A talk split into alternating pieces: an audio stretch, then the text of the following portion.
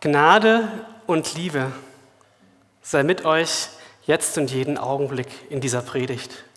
Denn die werdet ihr auch brauchen.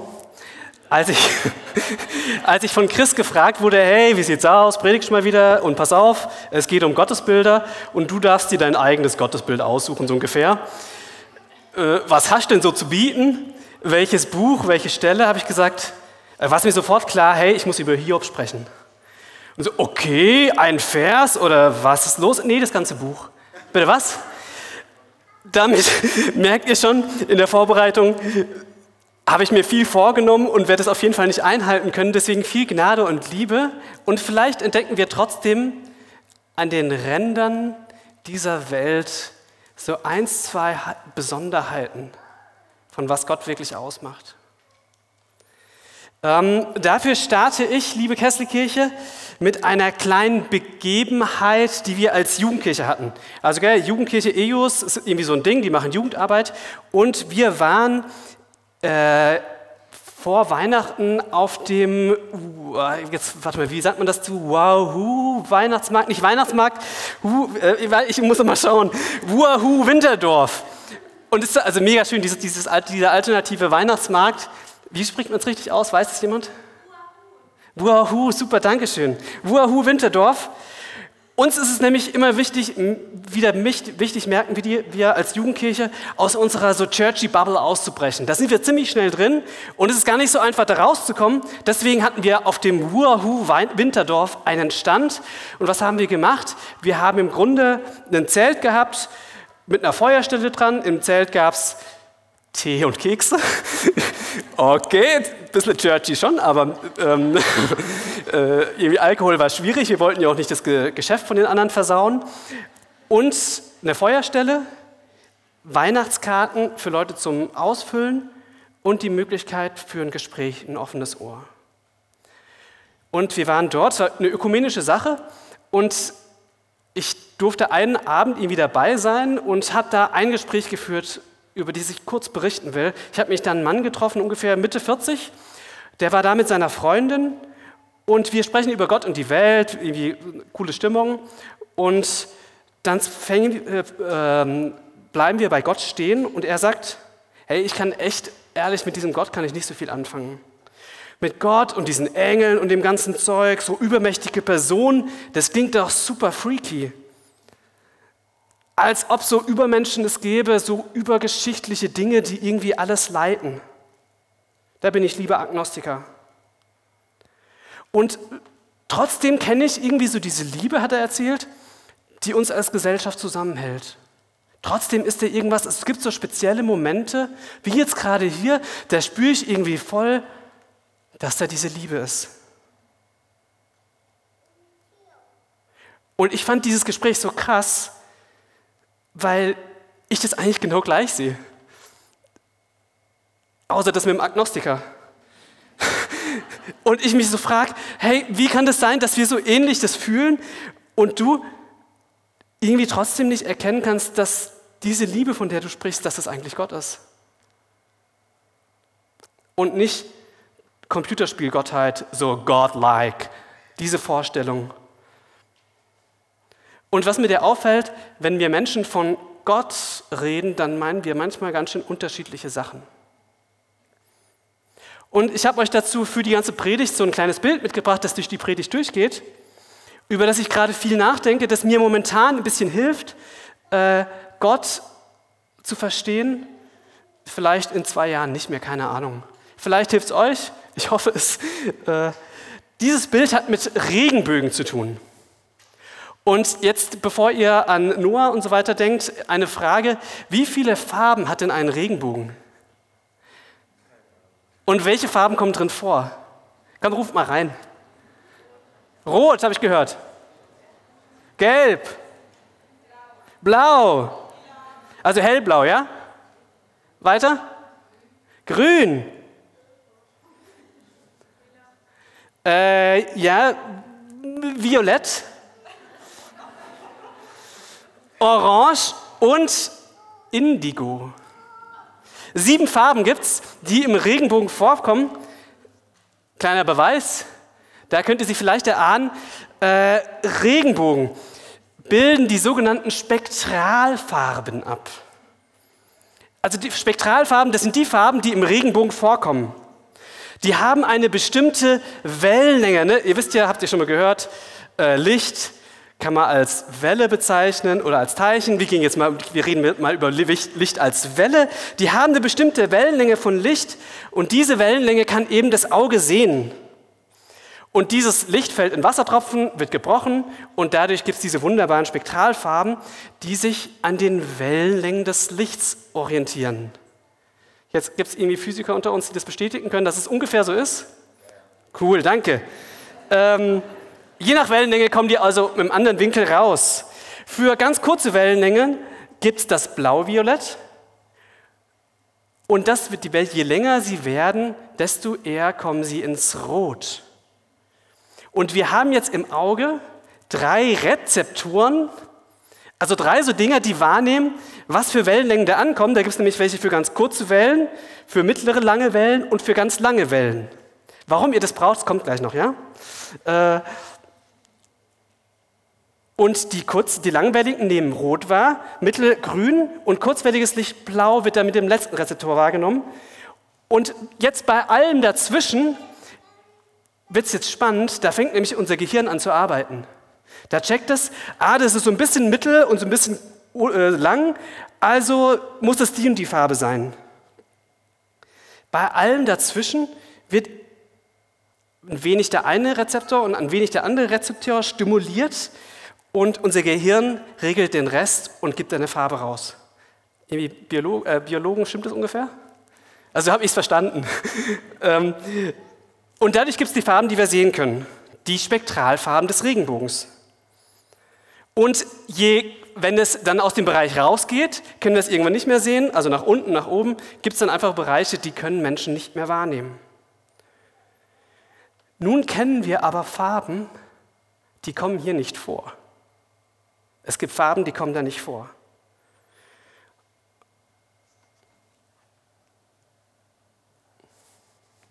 Magenta zum Beispiel. Jetzt meine ich nicht die Telefon, äh, äh, Telekom.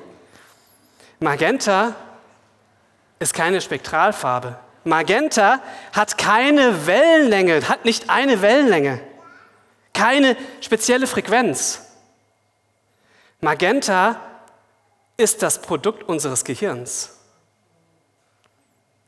Wenn die beiden Ränder rot und blau, also langwellig und kurzwellig Rezeptoren angeregt werden, ohne dass der mittlere, mittel, der, der mittlere Rezeptor angeregt wird, entsteht bei uns Magenta. Und aus unserer Linie, die wir wahrnehmen normalerweise, entsteht auf einmal der Farbkreis. Magenta schließt den Kreis unseres Farbraums.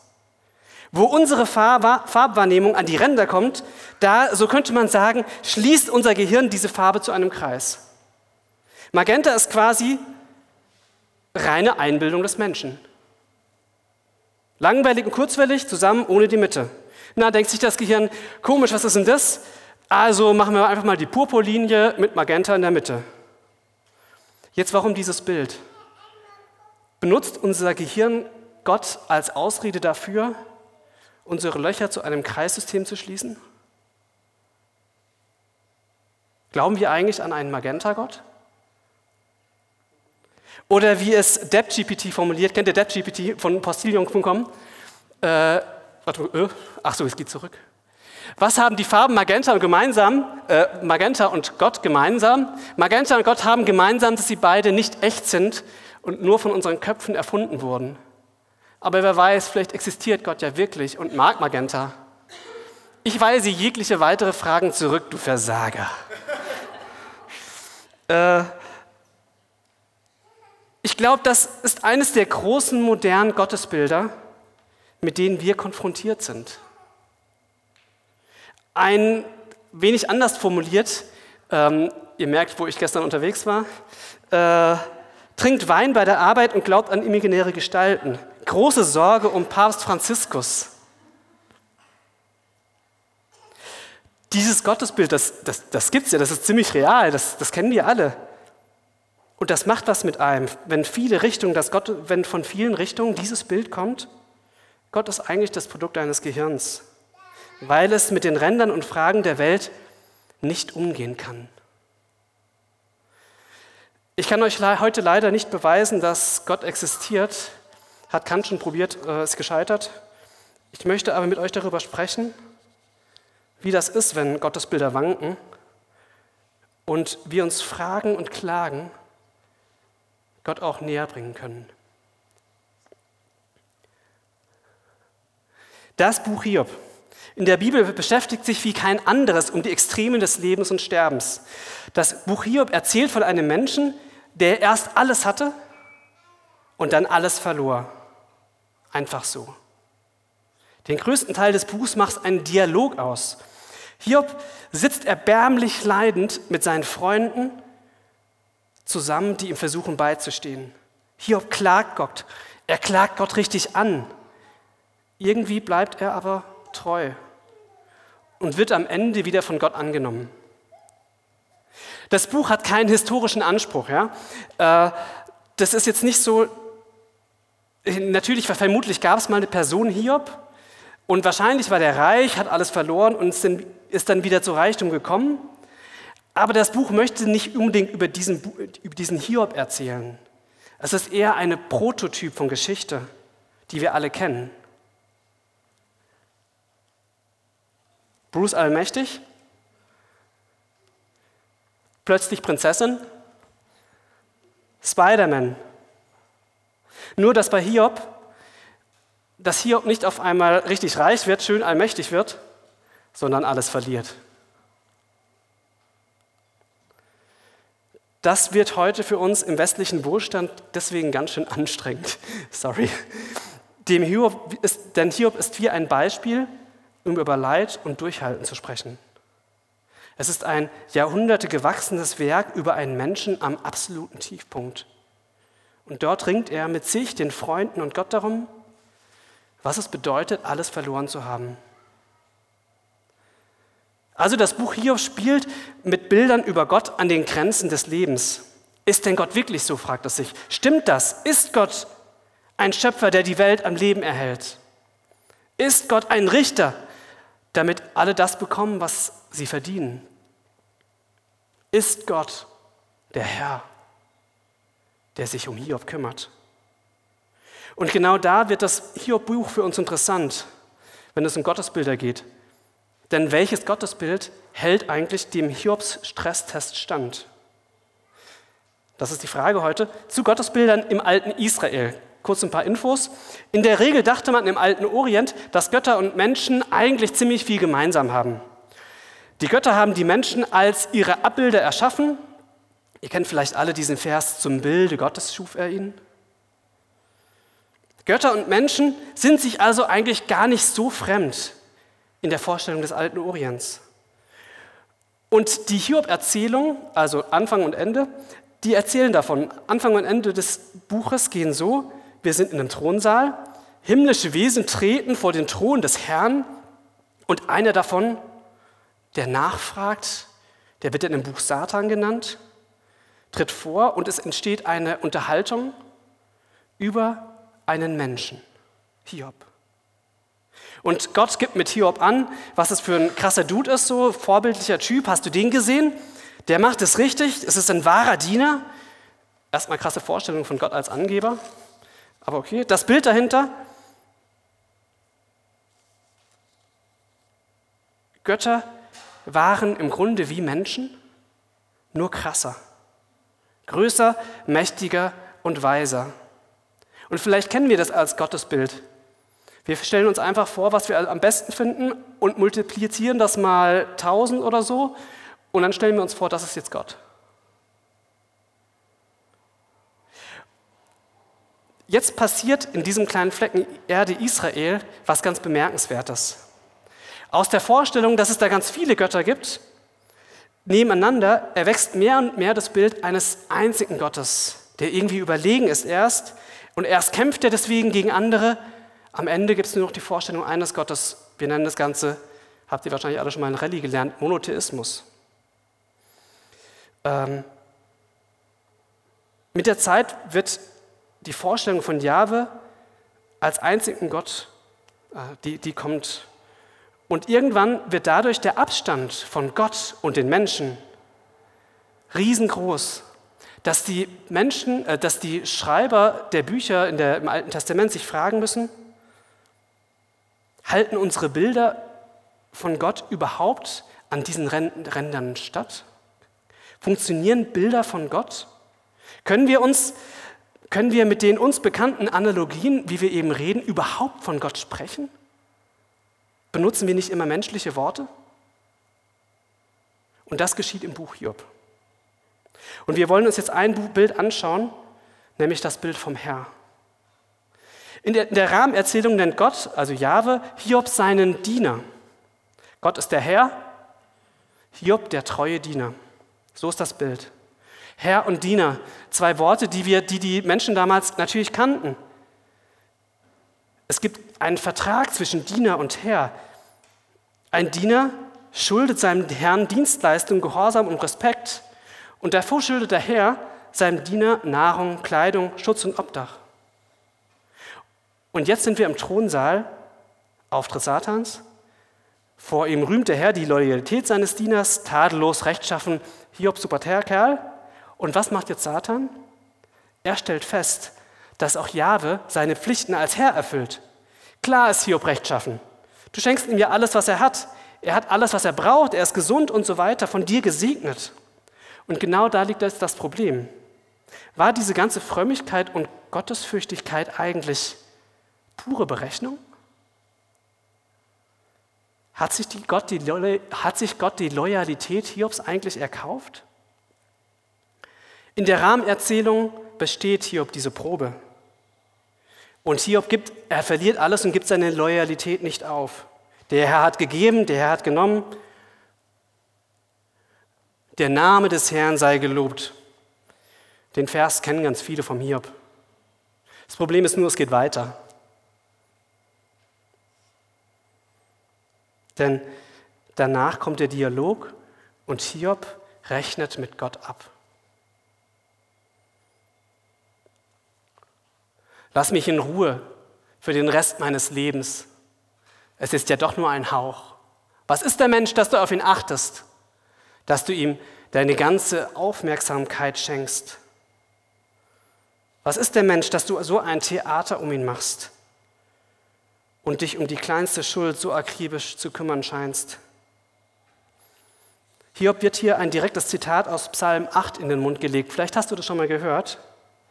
Wenn ich nachts in den Himmel schaue und all die Sterne sehe, was ist der Mensch, dass du seiner gedenkst? Und des Menschen Kind, dass du dich seiner annimmst? Mit Ehre und Herrlichkeit hast du ihn gekleidet, ihm Würde verliehen. Daher kommt dieses Bild aus Psalm 8. Daher kommt übrigens auch unsere Würdevorstellung, die es ja bis ins Grundgesetz geschafft hat. Und aus dem schönen Bild von Gott, der die Menschen Würde verleiht, wird eine Perversion. Der Gott Israels wird zum Sklavenwächter. Pass auf, kleines Auge, was du siehst. Ne? Pass auf, kleines Auge, was du siehst, denn der Vater am Himmel hat die Wacht auf dich. Für die einen ein wunderschönes Kinderlied und für die anderen eine Horrorvision. Wie ist das mit dem guten Herrn, der sich um seine Knechte kümmert? Kann man da noch vom guten Herrn sprechen? Klar, vielleicht ist dieses ganze Ding, dieses ganze Leidding lediglich so etwas wie eine Probe. Ne? Von Gott, hier muss eine Probe bestehen. Aber was ist das für eine Belohnung am Ende? Das Buch endet damit, dass Hiob einfach eine neue Frau geschenkt bekommt. Und dazu noch neue Kinder. Und dann passt das ja schon, gell? Schwamm drüber. Hey, du hast dich bewiesen, super. Oder geht es darum, dass Hiob sich durch das Leid des Rechts, das Recht eines Dieners erst erarbeiten muss? Geht es darum, dass eigentlich Gott erst anerkennen muss, hey, ja, der Hiob, der hat sich schon verdient, richtiger Diener zu sein? Oder ist es so, dass diese Analogie von Herr und Diener einen Haken hat? In Hiob, äh, keine Ahnung. Was ist, ich habe ich irgendwas gedrückt, äh, jetzt funktioniert es wieder nicht. Egal. Äh, in Hiob 41,3 sagt er, wer hat je etwas für mich getan? Ah ja.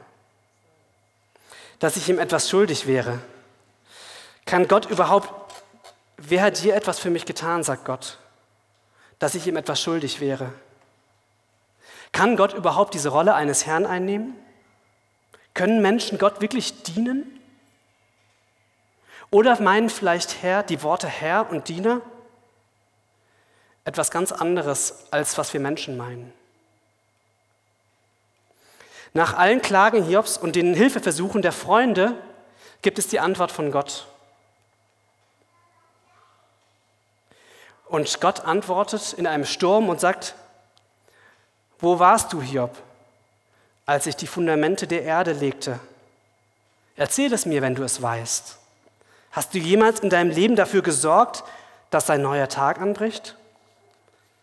Hast du der Morgenröte ihren Platz gezeigt? Kennst du der Löwen ihre kannst du der Löwen zu einer Beute verhelfen?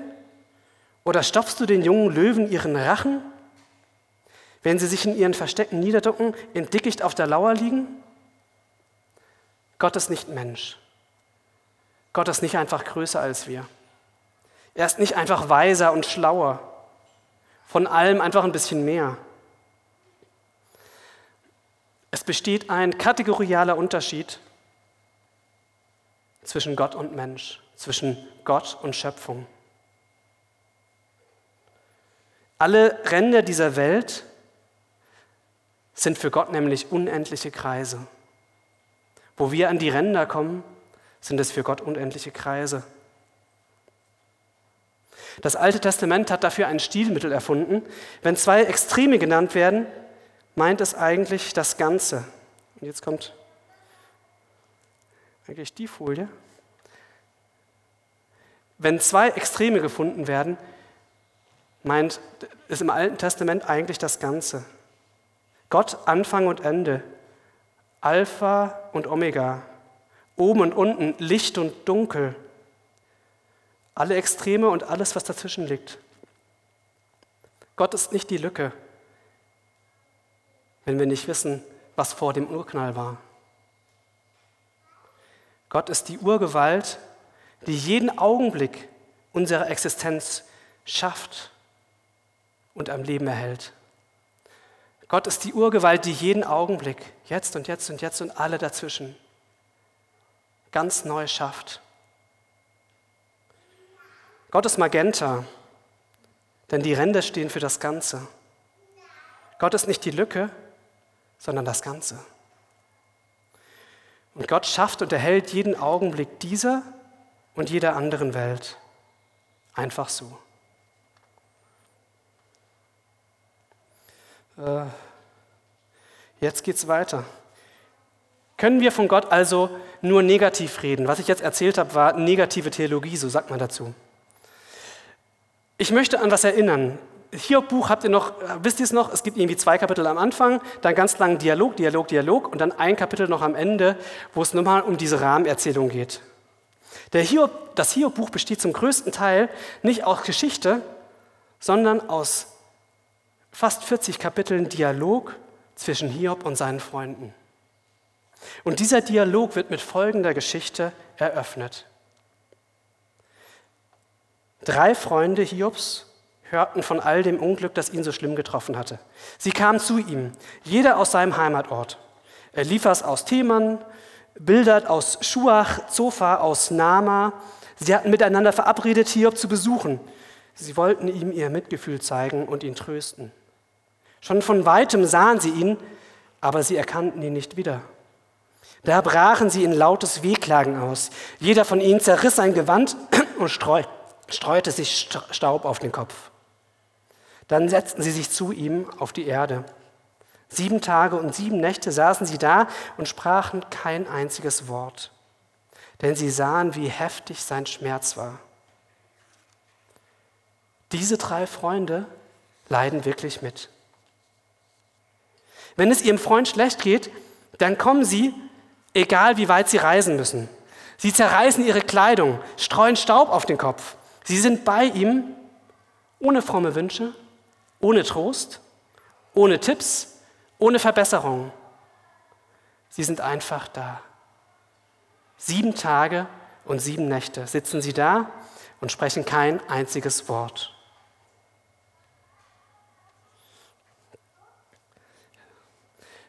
Wie macht mich das hier fertig? Da war es gewesen. Zeigt es das davor oder danach oder das Aktuelle? Checks, jetzt etle. Und schon die Stimmung voll unterbrochen, aber jetzt äh, technisch weitergekommen. Perfekt. Die Freunde, gell, die sind so, ich finde die so krass. Die sind nämlich sieben Tage bei dem Hiob und schweigen total. Und wisst ihr, was das ist, was das bei den Freunden ist? Na, wir nennen das Seelsorge. Das ist Dasein für sein Gegenüber.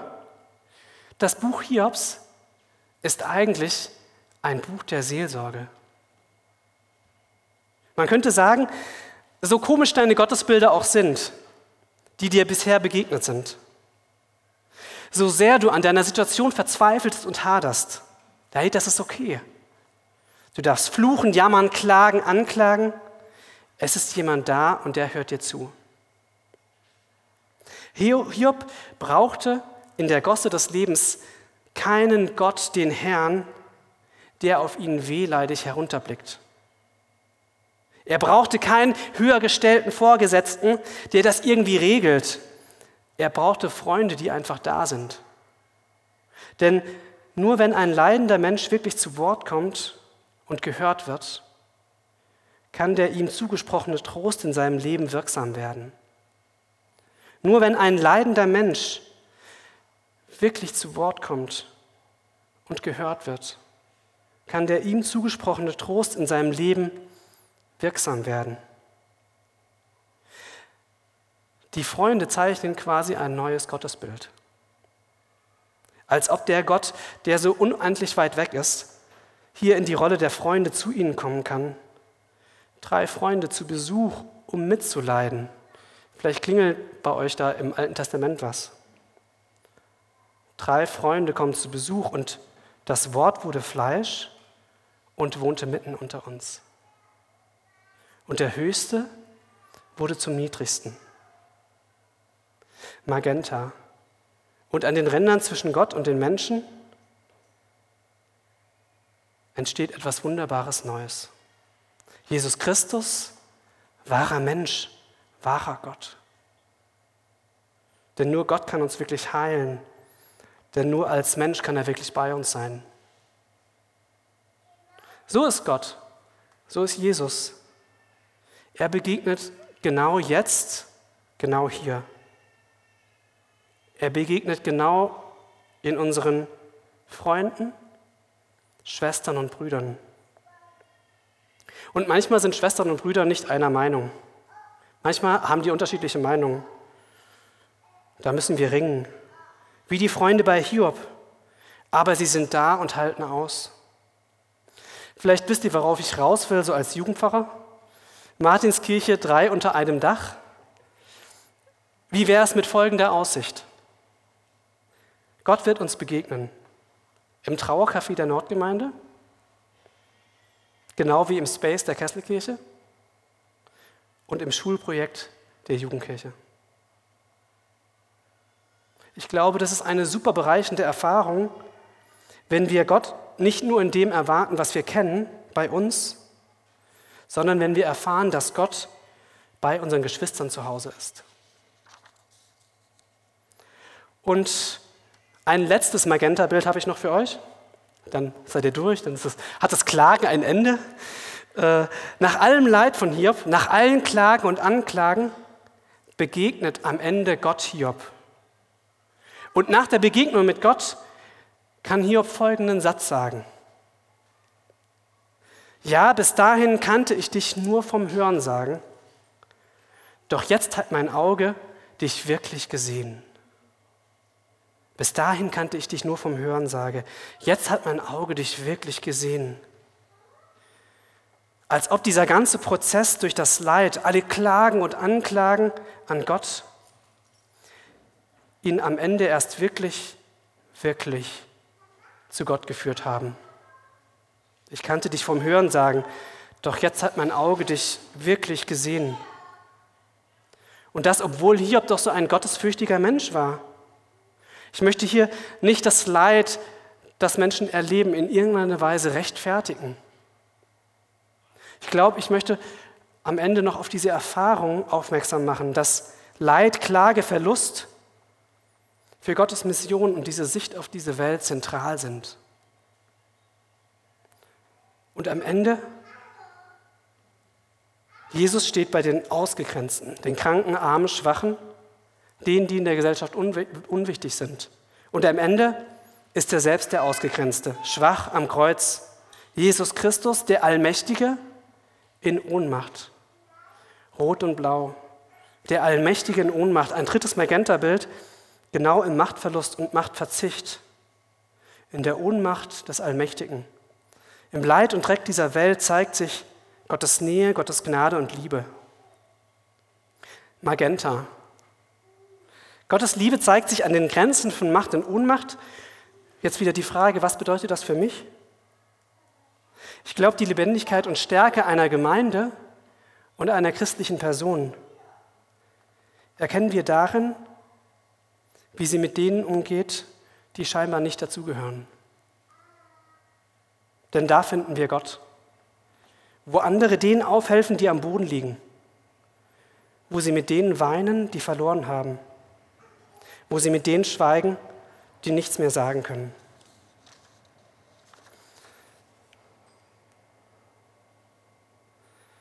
Äh, liebe Kesselkirche, drei Magentas gegen das Chaos. Drei Magentas für die Lücke. Lücke, Rissen, äh, Lücken, Risse und verborgene Lebenswege sind mehr als Orte, in die wir unsere Antworten projizieren. Oder mit Leonard Cohen, denn man muss immer mit einem Zitat enden. There's, crack, there's a crack in everything. That's how the light gets in. Die Risse und Lücken sind die Orte, an denen wir hoffen, dass Gott zu uns kommt. Wir feiern ja heute Sonntag Trinitatis. Gell? um, um, damit zu, um damit zu enden, so ein kleines Theologending. Es gibt ja äh, Kirchenjahr. Trinitatis, da geht es um Gott, Vater, Sohn und Heiliger Geist. Wir feiern heute Trinitatis, Gott als A und O, der jeden Moment dieser Welt erschafft. Gott als der, der zu uns kommt jetzt und hier und in unseren Geschwistern ganz lebendig wird. Und die Gotteskraft, die unseren Grenzen des Lebens mit Licht erfüllt. Für immer, schon immer und genau jetzt und hier. Amen.